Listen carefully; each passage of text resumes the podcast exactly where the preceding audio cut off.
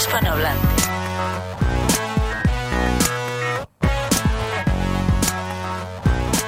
Hola amigos de Charla Golf, espero que se encuentren bien. En este episodio charlamos con David Borda sobre cómo aprendió la arte de meditación a través de su yogi para mejorar lo que Arnold Palmer decía que el golf es un juego de pulgadas. Las más importantes son las 6 pulgadas entre tus orejas. Nos platica de sus tiempos en el PGA latinoamericano. También hablamos sobre sus novatadas que vivió durante el 2019 en el European Tour. Y finalmente el pamplonés nos dice de las grandes fiestas de su ciudad, las fiestas sanfermines. Espero que disfrutes este episodio. Gracias.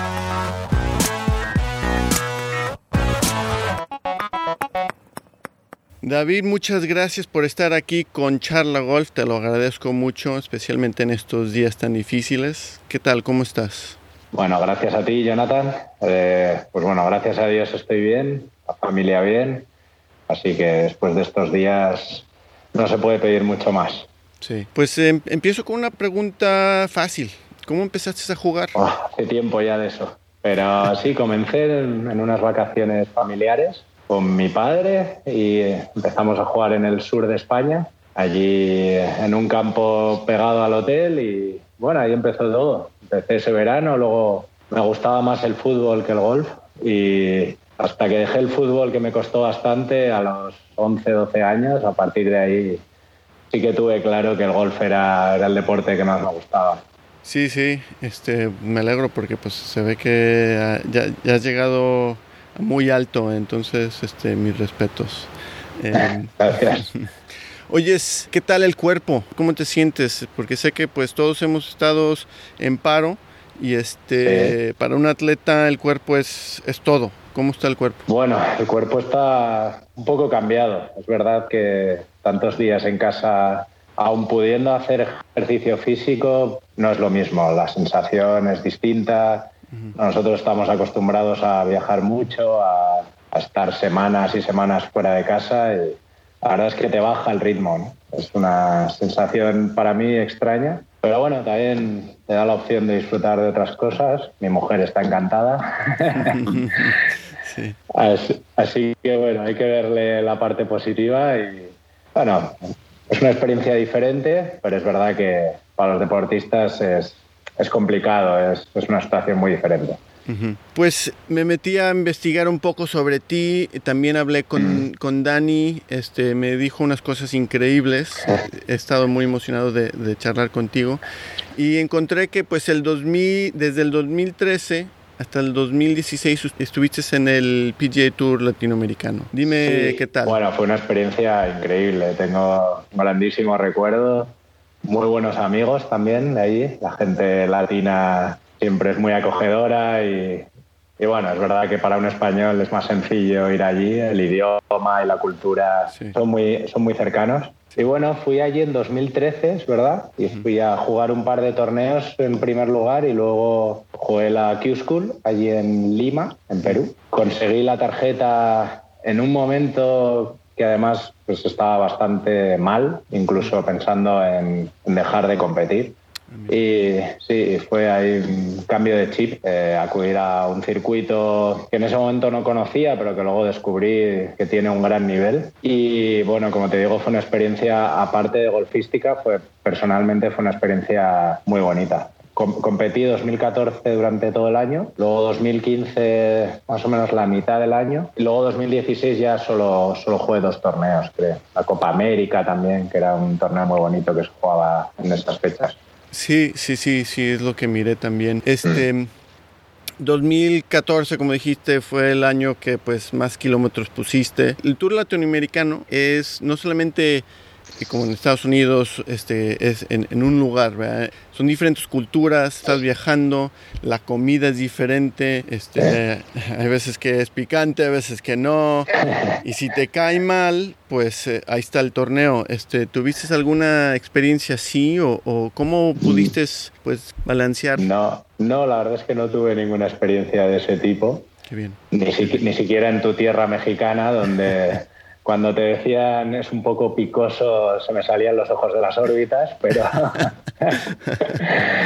Pero no, la verdad es que no, no sé, me, acostumbré rápido. Es verdad que la gastronomía me gusta mucho y, y empecé a probar eh, comidas nuevas ahí en Colombia, Argentina, México. Al final viajas por, por toda América, que la verdad es que es duro, porque es verdad que yo, yendo de aquí, a veces unimos un poco, ¿no? Lo que es todo Latinoamérica, lo tenemos a veces como un poco un conjunto desde España, y luego te das cuenta de que los viajes, un Buenos Aires, Ciudad de México, es como irte de aquí a Sudáfrica, prácticamente. Sí, sí, sí, totalmente, totalmente. Por eso, por eso lo pregunté. Y, Entonces, sí, físicamente es duro. Era, bueno, era un poco más joven, lo llevaba bien.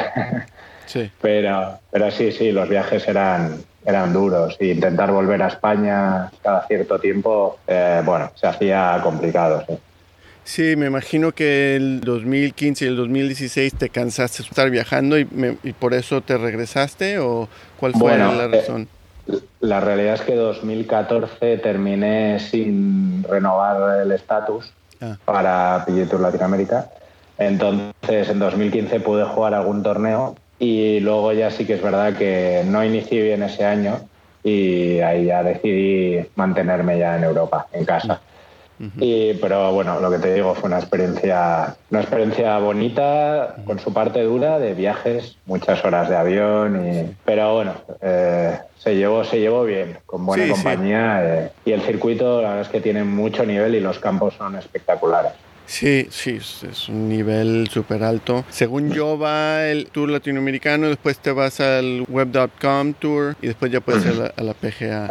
Y hay muchos este, jugadores de la universidad, igual como, como el Challenge Tour, ¿verdad? Entonces Correcto. es buena alternativa para españoles o para cualquier persona este, que tenga buen nivel. Sí, se, se empezó a llenar de americanos principalmente. Yo creo que eso es lo que, lo que hizo también que el nivel subiera mucho. Y, y bueno, es verdad que en Latinoamérica hay muchos jugadores buenos, pero si le añades lo que decías de jugadores recién salidos de college que, que tienen un nivel muy bueno y quizás el primer año no consiguen directamente la tarjeta del web o del PGA Tour, pues es una muy buena opción para ellos y, y subía mucho el nivel de juego. Sí. ¿Y por qué tú no fuiste a la universidad allá en Estados Unidos? Pues porque cuando tenía 17 años no, no veía tan claro el salir de casa.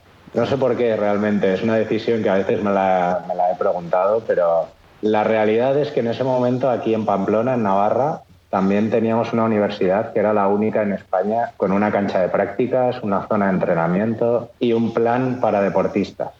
Que, que fue pionero y, y nos ayudó mucho. En, en mi clase éramos tres profesionales de golf compitiendo, sí, que luego han sido profesionales, quería decir. En ese ¿Ah, sí? momento no, pero sí. Ah, ¿Algo similar a lo que Dani está haciendo en, en Málaga? Sí, algo similar. Eh, lo que pasa es que, bueno, aquí fue ya hace, pues eso, 15 años aproximadamente cuando se inició. Y, bueno, teníamos una cancha de prácticas en el propio campus. Esto era impresionante. Sí. Que, que ahora, ahora, por desgracia, está parada. Pero la teníamos en el propio campus, nos daban facilidades a la hora de cambiar exámenes. eh, bueno, teníamos todo lo más cercano a lo que sería una universidad americana, la- lo, teníamos, lo tenía en mi propia casa. Entonces, bueno, decidí quedarme aquí y hacer la universidad aquí en Pamplona. Bueno, también estar estos este, momentos con, con la familia es importante, ¿eh? Entonces, Sí, sí, sí. Sí, en ese momento estaba cómodo en casa, no, no tenía tanta necesidad de, de salir y bueno, se dio de esa manera. También tenía mi entrenador aquí y bueno, decidí, decidí quedarme aquí, sí. Em, en el 2016 empezaste a, a jugar en el Alps Tour. Creo que ahí conociste a, a Dani Colomar, ¿no? Sí, 2016 fue cuando conocí a Dani. Eh, a través de un compañero tenía problemas con el pad porque iniciamos entrenando solamente el pad, que bueno, Dani venía de, bueno, pues tenía prestigio, había estado con, con Sergio García y bueno, yo la, la verdad es que no le conocía, pero me pusieron en contacto y empecé a, a entrenar con él en esa época. Y la verdad es que muy bien, desde el primer día eh, noté una gran mejoría y, y bueno, luego poco a poco fuimos metiendo todas las partes del juego y bueno, eh, los resultados están ahí. No, Sí. En ese Me- espacio de tiempo mejoré mucho. Me dijo que al principio empezaron a trabajar el grip y que te molestaba, que estabas un poco, pues, no sé, no estabas a gusto con, con esos cambios. ¿Es difícil ese tipo de cambio? A ver, yo creo que tienes que llegar a un punto en el que el jugador sienta que necesita un cambio, un cambio profundo. No, yo en esa época estaba mejorando, pero yo sentía que necesitaba algo muy distinto a lo que estaba haciendo si lo que quería era llegar a jugar en el Tour. Y al final, para eso estás trabajando y compitiendo cada semana. Y bueno, eh, tuve la suerte o, bueno, también a veces tienes que estar preparado, ¿no? Para, para, cuando te llegue la persona adecuada, pues estar atento y saber aprovecharlo. Y en ese momento, pues eh, sí que empecé a trabajar con él, eh, empezamos a hacer cambios que al principio para mí eran cosas que me rompían. De la técnica, vamos a decirlo así, con la que yo había trabajado desde pequeño, pues había ciertos movimientos o ciertos cambios que para mí eran todo lo contrario así, así de fuerte, o sea, todo lo contrario. Entonces. ¿Que el, cuerpo no, no podía hacerlo? ¿O era, tú eres un jugador más de palo, no de tanto de cuerpo? O... Sí, sí, sí, sí, por ahí van los tiros. Eh, realmente yo había trabajado siempre muy a través del palo. por, por simplificarlo. Y bueno, empecé a trabajar más como, cómo se movía el cuerpo, sobre todo en la subida, dándole más inclinación, siempre había, había trabajado con mucho giro, pero sin inclinación una subida. Y bueno, eh, para mí eso fue un cambio muy grande, o sea, veía el suelo muy cerca. Sí, sí, Pero lo empecé a comprender y se convirtió en, durante el inicio se convirtió en mi gran aliado. O sea, algo que, que me rompía bastante los esquemas. Luego en competición era, era lo que recurría yo cuando estaba perdido. Así que bueno, era una buena señal. Sí. no, es tener ese respaldo cuando estás en competición y saber que puedes este, confiar en eso, eso es algo muy grande mentalmente, ¿no? Sí, yo creo que es algo muy, muy importante. Al final es tener una claridad de lo que estás haciendo y lo que estás trabajando y bueno, entender que igual sales un día frío y tu cuerpo no está reaccionando, pero tienes claro hacia dónde tienes que ir. Si no, empiezas a, probar cosas o, te metes en, zonas peligrosas que, esa, Duda, esa, Duda, te mata en el campo. Sí, todos hemos estado ahí. ¿eh? Este, eh, que pienses que el quick tip, como lo dijo Dani, que te puede ayudar y te lleva en, rumbo hacia abajo. Entonces entiendo totalmente. Em, ¿En esos tiempos fue cuando empezaste a practicar yoga y a meditar? Empecé en la época que te he comentado antes que estuve a punto de, dejar de competir, que sería 2013-2014. Y bueno, ahí fue donde mi preparador físico le dije, no puedo más, eh, los resultados no salen, no, ni siquiera me encontraba con la sensación de tener alguna opción. Fue cuando me dijo, vete a ver a un conocido que tenía él que se dedicaba al mundo del yoga, era maestro, bueno, todo lo relacionado con mindfulness, que está muy de moda ahora. Y, yo le miré con cara de escepticismo, le dije, yo era, no tenía ni idea de, este mundo, para ser sincero. Pero bueno, dije, no hay nada que perder, voy a conocer a este hombre, a ver qué me cuenta, a ver si me puede cuadrar dentro de lo que yo creo que me, que me falta. Y bueno, la verdad es que ahí yo creo que ese fue el mayor cambio. O sea, ese cambio fue el que me permitió luego dar los siguientes. Ah. Yo, yo llevo unos cuantos años también practicando este yoga y también meditación. hay, obviamente hay muchísimos estilos de, meditación y de yoga. ¿Por qué fue que conectaste con esto y sigues hasta hoy en día practicando? Bueno, es una pregunta, no es fácil, pero es verdad que no es fácil de explicarlo quizás, pero es verdad que yo había trabajado en el mundo del deporte con mucha gente relacionada con la psicología psicólogos deportivos desde los 12 años, con los psicólogos de la federación, de todo tipo, y nunca había llegado a conectar. siempre sí que le veía una parte que tenía sentido, mucha visualización, eh, bueno, ejercicios previos a jugar, de concentración, pero sentía que faltaba una parte como de la esencia, ¿no? del interior de verdad que, me ayudara. Y bueno, que empecé con este hombre, con Javier, que es mi, maestro yogi, que le llamo yo. Yogi. Namaste. Sí, le, hago estas bromas, pero él, él es muy de. No es ningún hombre con barba blanca ni nada. Es, un hombre muy normal de ciudad. Y bueno, empecé a, a, trabajar con él, pues eso, la meditación, la respiración, muy centrado en la respiración. Eh, muchas veces te dicen, te hablan de la respiración y la gente, pues, yo ya sé respirar, ¿no? Nadie, porque vas a tener que enseñarme a respirar. Sí, Pero bueno, sí que aprendí a controlar la respiración, a controlar y luego a ser capaz de darme cuenta de todo lo que pasaba por mi mente cuando jugaba. Hmm. Que, que, era bastante duro darse cuenta. Sí, sí. Un... Puede ser algo difícil de, para un jugador realmente enfrentarse con esas cosas. Sí, yo, a ver, al final vas inconsciente. Eh, vas, re, vas, repitiendo pues patrones que has hecho durante toda tu vida desde pequeño probablemente de, de reacciones de enfadarte de, bueno, de eso encadenar cinco hoyos totalmente desconcentrado y bueno lo haces inconsciente y te parece lo normal incluso.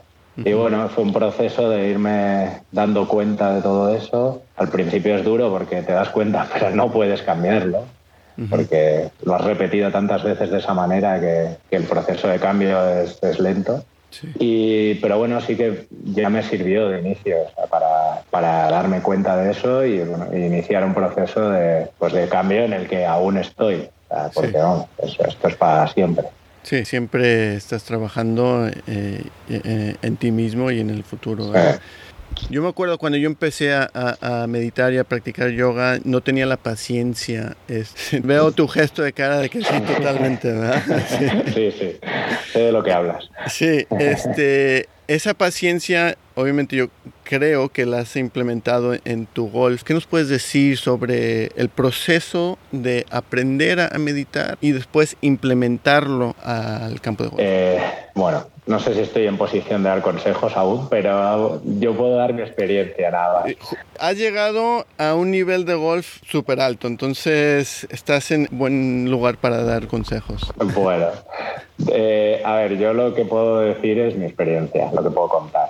Yo lo que hice fue trabajar mucho a través de la respiración. Uh -huh. La respiración es un factor muy importante que te ayuda pues, a regularte, a, a intentar mantener pues, una línea más constante. Sí. Al final el golf es un deporte mentalmente muy duro.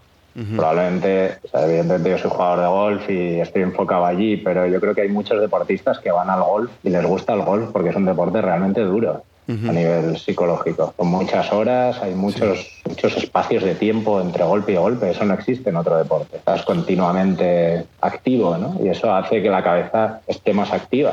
En golf, de repente estás 15 minutos en pegar un golpe. Y eso ahí la cabeza puede generar miles de historias inconscientes. Y, y bueno, trabajar sobre todo esa parte es lo que más me ha ayudado. Y bueno, es verdad que luego hay un trabajo diario de lo que siempre me, me ha dicho mi, mi, yogi, le digo yo, eh, es que lo que no puedes es ir como un loco por la vida y luego pretender llegar al campo y convertirte ¿no? en, en, una persona zen, ¿no? No existe. Sí, sí. O sea, tiene que ser dentro y fuera. Entonces, es un cambio pues, más global. Me imagino que tu esposa aprecia eso, ¿eh? Sí, luego le preguntaré, pero sí, a ratos, a ratos. Sí. Bueno, también pues es, es, es, parte de estar casado, ¿no? De que es, es, un proceso, es un proceso como el Sí, bueno. sí, para todos sí, es un, son dos procesos duros, sí. sí. ¿Nos puedes decir más o menos cuál es tu rutina de un día competitivo? Lo digo esto porque leí un artículo de que Adam Scott, dependiendo de su tea time, dos o tres horas para empezar su proceso. Si su tea time es a las 7 de la mañana, se levanta a las 4 para ir a entrenar, ir a, a desayunar, etc.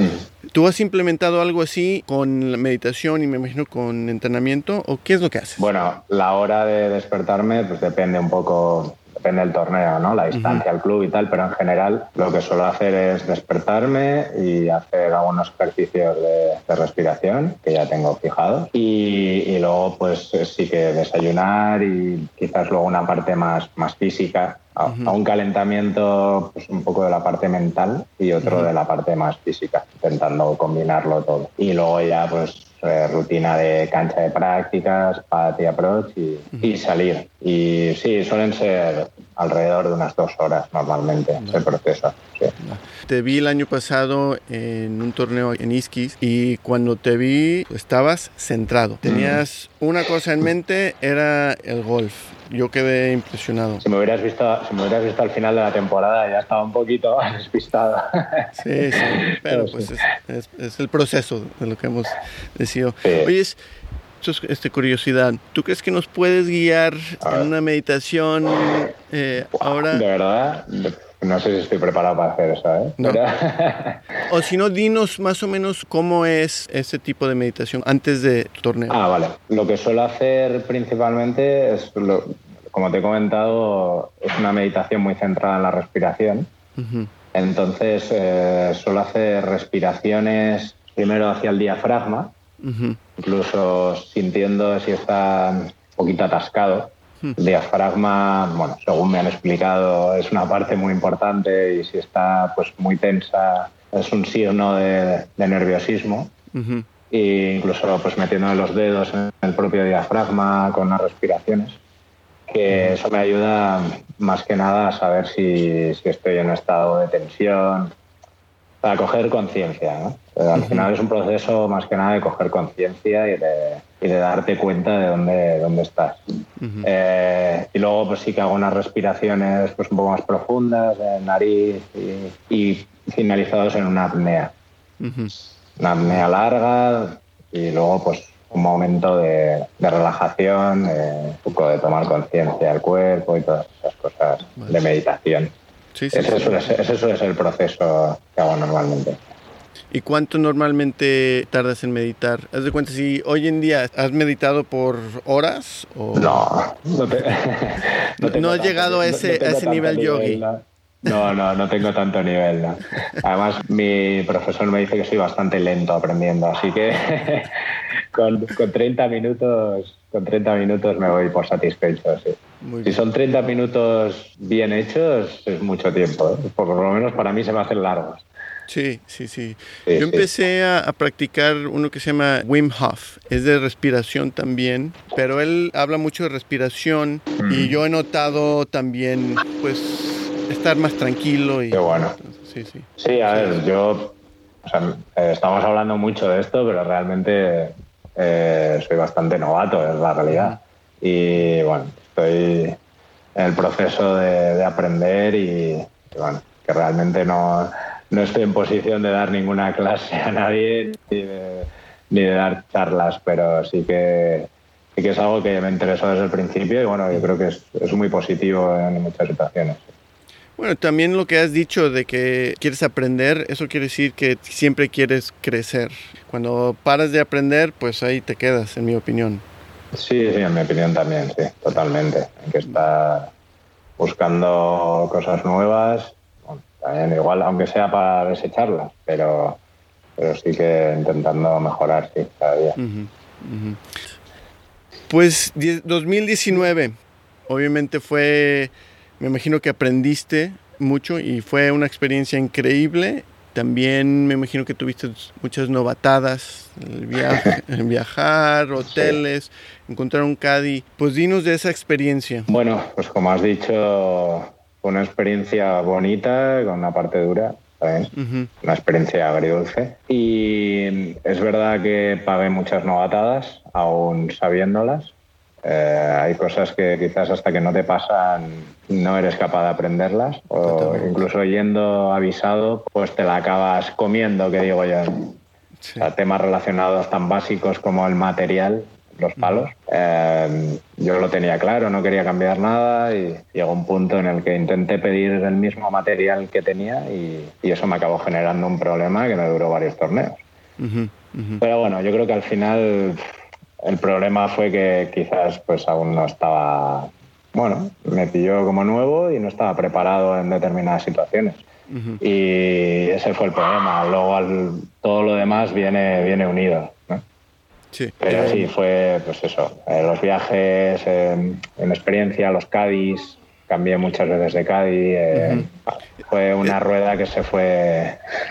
Sí, no, eso es difícil, ¿eh? Porque tener un es, es una relación de trabajo, pero saber cómo comunicar, si él te eh, comunica bien contigo, si encajan bien personalidades, etcétera, es difícil. ¿Qué tal fue esa experiencia? Bueno, cambié, no sé si cinco o seis veces durante el año. Así que supongo que no fue muy buena, pero, pero bueno, al final es lo- igual que lo que te digo con los palos, pues es con el Cádiz. El problema es verdad que puede haber Cádiz con los que congenies mejor o que se adapten mejor a, a lo que tú quieres, pero Sí. al final es el jugador el que tiene que saber manejar eso. Y, y ahí hubo situaciones en las que, bueno, pues yo de nuevo quizás con un Cádiz nuevo, pues también todo se unía y, y, bueno, fueron situaciones que, que no supe manejar bien y al final pues eso hacía que cambiara cada tres, cuatro semanas tuviera uno nuevo. ¿no? Pero sí, no, no, tuve, no tuve buena experiencia y no conseguí encontrar a alguien con el que tuviera continuidad. Vale. Bueno, cuando, como suelen decir, ¿no? cuando vas jugando mal, la culpa al Cádiz Sí, cierto, sí, no. y, y a cambiar. Pero bueno, el Cádiz, no, el Cádiz no, es la, no es el problema en esas situaciones normalmente. Sí, sí. Oye, cuando estabas viajando por el tour y, y compitiendo, ¿con quién te, te gustaba jugar eh, durante el 2019? Bueno, eh, jugar vueltas de entreno principalmente, pues solía jugar con Nacho Elvira, Mm. con, con Jorge Campillo, también cuando coincidíamos en los torneos, eh, principalmente con ellos dos y luego con, bueno, al final llegas allí, y cada uno también tiene sus, sus tiempos, sus rutinas y...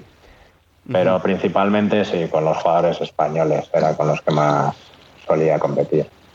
Desgraciadamente este, no pudiste retener la tarjeta. Empezaste en el Challenge Tour para el 2020, ¿no? ¿Fueron cinco eventos que jugaste? No, tre- tres nada más. Tres. Ah, perdón, Sí. perdón. Y ahora pues estamos en esta situación con el COVID-19 que está un poco loca. A mí se me hace interesante esta situación por dependiendo con quién hablas vas a tener diferentes respuestas obviamente ¿verdad? Eh, yo lo he tomado como un momento para crecer para verme internamente eh, y también veo en la historia de golf diferentes situaciones similares no con una pandemia obviamente pero me acuerdo que Gary Player cuando tenía 15 años se rompió el, eh, el cuello haciendo un salto de, de altura. Y ese año eh, cuando estaba recuperando lo tomó para crecer mentalmente y leí que cada día por la mañana se veía en el espejo y decía yo voy a ser el mejor algo también similar, Arnold Palmer, cuando falleció uno de sus mejores amigos, él tomó este, unos cinco meses para reposar y, y para pensar y analizar su vida. ¿Tú has intentado de, de hacer algo similar como estos este, jugadores durante este Bueno, tiempo?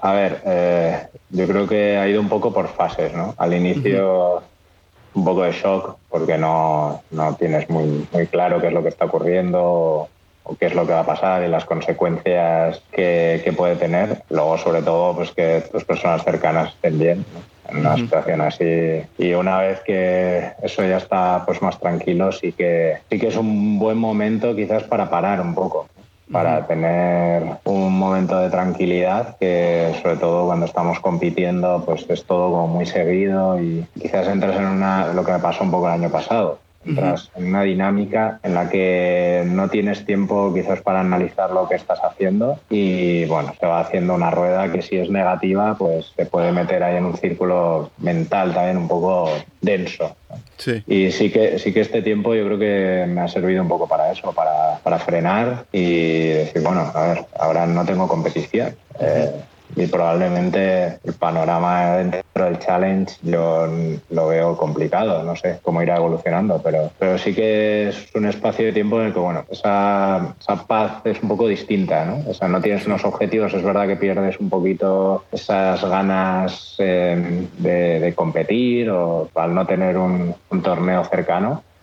Pero lo que decías tú, eh, yo creo que te da otro espacio distinto pues para centrarte en otras cosas. eh, bueno, es un buen momento para lo que decías también de, de la meditación. Y bueno, eh, es verdad que a veces el- una parte buena no sé si le puedes sacar, pero sí que una parte diferente o, o darlo en otros campos que cuando estás en, en pleno en plena competición es más difícil quizás frenar y, y- y pensar en ellas. sí. ¿Cómo es tu rutina eh, hoy en, en- en casa? Bueno, ahora ya por suerte podemos volver a los campos desde la semana pasada, así que ahora ya se, se parece más a la normalidad. Lo que te decía, sin, el, sin el- la sensación de tener un torneo cercano que te da una motivación extra, Pero bueno, sí que bueno, poder ir a entrenar, jugar 18 hoyos e incluso ir al gimnasio que ya están, ya están abiertos, pues es, es ya algo más normal dentro del ritmo de vida que llevamos. A ver cuánto dura, veremos. Sí, sí, sí. Leí que antes de que todo esto pasó, que tú fuiste a, a comprar este, pesas y, co- y cosas así, ¿eh? Bien, bien hecho, ¿eh? Bien hecho. Sí, sí, ahí me adelanté porque ya lo veía venir y, y pude comprar algo de material y, y bueno, incluso he conseguido casi adelgazar algo en, en este Sí, te veo más delgado que de las fotos, ¿eh? Te veo delgado. Bueno, a pesar de a pesar de los bizcochos, sí, parece que hemos hecho más deporte. Bueno, de vez en cuando un bizcocho se mere- merece. Sí, ¿eh? sí, sí, hay, que tomar de vez en cuando. Es bueno, es bueno para la cabeza también eso. Totalmente. Este, ¿Te han dicho algo de- del Challenge Tour o todavía? Bueno, es algo muy provisional. En principio parece que el tour se reanudará en el British Masters, eh, última semana de julio, si no me equivoco, o primera de agosto. Pero bueno, el tour además tiene unos contratos de televisión que, que tiene que cumplir Sí. sea como sea, porque son muy importantes para su economía. Pero es verdad que el Challenge, una vez que no va a haber descensos en el tour, que no los va a haber. Parece que el comité ha llegado a ese acuerdo. Eh, dentro del challenge, si se puede jugar un, un mínimo de torneos, eh, puede ser que haya entre 3 y 5 plazas de ascenso. Pero eso está por ver y yo no tengo claro que se vaya a poder jugar la mayoría de los torneos. Viajar cada semana, jugadores de países distintos, es, es muy complicado. Sí. Bueno, pues todos estamos al pendiente de eso y, y- y esperemos que se resuelve de la mejor forma. Sí, sí. Eh, bueno, será buena señal en todos los sentidos. Y, sí, pues, si en el verano, final del verano, podemos empezar a competir. Sí. Unas cosas más. Unos amigos mexicanos iban a venir y iban a visitar a, a Pamplona para los Ah, qué bueno. Sí, Ah, sí, sí. qué, qué pena. ¿Verdad? Qué- gran, gran tragedia. ¿Verdad? Sí, gran, tra- gran tragedia. Oye, eh, ¿por acaso tú, tú has corrido algún encierro? Pues no, la verdad es que no. Eh, me encanta, lo voy a reconocer, me encanta. Los encierros, no tanto las corridas de toros, eh, pero los encierros me encantan. Y desde pequeño siempre me ha gustado mucho. Y bueno, así que en pueblos pequeños con, con toros un poco más pequeños lo he hecho alguna vez, pero ya con 18, 19 años. Y eh, me gusta mucho verlos, pero correr no. Sí, no, yo fui hace unos cuantos años a, a verlo. Yo, yo quería, ya que tengo un pequeño, ya no me voy a arriesgar de eso. Sí, no, no, es muy peligroso. Y en Pamplona, en Pamplona más, hay muchísima gente. Sí, es una masa de que- gente enorme. Sí, sí. Sí, hay, hay ocasiones en las que incluso es más peligroso la cantidad de gente que hay que, que el propio toro, que ya de por sí es, es muy, muy peligroso. Sí. A ver, si tú este, nos dirías eh, qué parte correrías del encierro. ¿Qué Este, tramo, qué tramo? aquí, aquí puedes ver una imagen, Ah, creo que la puedes ver. Sí, sí, lo veo, lo veo. Este, pues de a, a ver si lo puedo, a ver si lo puedo ampliar. Ah, vale. ¿Tú dónde lo correrías? ¿O tú dónde lo miras? Y, y para la gente que quizás en el futuro eh, escuche esto y, y quiera correr el encierro, Sí, dinos. vale.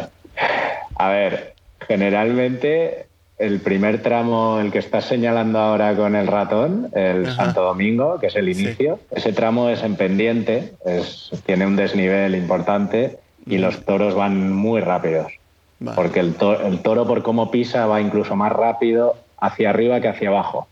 Eso es curioso. Y entonces eso, sabía eso. sí, la pezuña. ¿no? Ujú. Y el caso es que en esa zona el toro va rapidísimo. Es, es difícil aguantarle más de 20 metros, 15 metros delante del toro, es casi imposible.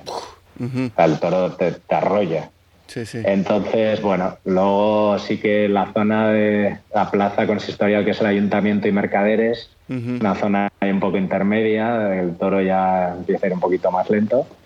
Y donde más gente corre y la más famosa es la calle de la Estafeta, Esta fe- que es, eh, sí, que es la más larga y ahí, pues, bueno, el toro ya llega un poquito más cansado, a veces chocan en la zona de mercaderes y, bueno, es donde los corredores más famosos y, y más típicos de la ciudad, pues siempre han corrido, hasta, hasta la Plaza de Toros y... Me imagino que tú conoces a muchos de sus corredores, ¿no? Gente de mi edad es más difícil, hay, hay menos tradición, incluso viene, mu- viene mucha gente de otras zonas de España. Y, y bueno, a, a los mexicanos también nos gusta mucho.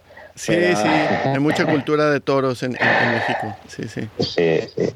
Y, pero sí que padres de amigos y bueno, gente conocida, eh, sí que, que claro que tengo que, que correr en el cierro. Pero cada vez menos, diría yo. Cada vez menos. Sí, sí. Lo que me acuerdo de, de- de los Sanfermines es, no lo corrí, pero fui a la, a la churrería eh, Mañueta. Oh, pues mira, es, es de la abuela de un amigo mío. Ah, sí. Jo. Sí, Elizalde. Pues fue una super experiencia. Fuimos con unos amigos americanos y esperamos, no me acuerdo cuánto tiempo en, en la cola, pero cuando llegamos a la churrería eh, nos invitaron a, a ver todo el proceso atrás, este, con el fuego, el aceite, nos dieron un chupito. Qué Fue bueno. increíble, ¿eh? fue, fue increíble. Pues se- seguro que fue el padre de mi amigo, seguro, porque siempre está ahí. Él, él es, él es médico durante todo el año y Ah, los, la semana de San Fermín se dedica a hacer churros durante toda la semana. Y es, es muy, es muy famosa. sí. Sí, sí, está increíble. Pues eh, en eso, eh, este, ánimo, ánimo, ánimo. Sí, a ver, yo creo que te tiene que gustar mucho lo que haces, ¿no? Te tiene, o sea, tienes que tener amor por el vamos. Sí, Eh, por eso cuando lo haces de esa manera eh, no lo ves tampoco como un sufrimiento o como una responsabilidad, que, que la tiene, la Sí. tiene. Pero respecto a los viajes o bueno, todo el tiempo que, que pasas fuera de casa, bueno, yo tampoco lo veía en ese sentido como un sufrimiento, sino más como una ilusión. ¿no? sí, Y bueno, cuando lo haces así, pues si lo haces con sufrimiento, no, no merece la pena. O sea, no- no, yo creo que no es. No es en, en ese sentido el hacer las cosas porque con sufrimiento hasta el final, tal. Mm, Yo no, soy de esa visión. Eh, además, eh, lo tienes que hacer porque, bueno, primero porque, porque puedas hacerlo, porque no todo quizás lo puedas hacer, pero sí, por, también porque, porque te gusta y porque lo que haces, joder, te genera algo bonito, ¿no? No. sí, sí, por supuesto, por supuesto. Mm. Bueno, David, muchísimas gracias por tu tiempo. Es- te deseamos lo mejor y suerte. Oye, muchísimas gracias a ti, ha sido un placer, eh, muy interesante, muy divertido y bueno, que vivimos muy cerca, así que cuando quieras nos vemos en persona o jugamos 18 hoyos allí en Vitoria. Encantado, encantado. Bueno, ya, ya lo escucharon, Charla Golf, amigos, ¿eh? Gracias, David. Ah, está firmado. Bueno, nos vemos. Gracias a ti, un abrazo.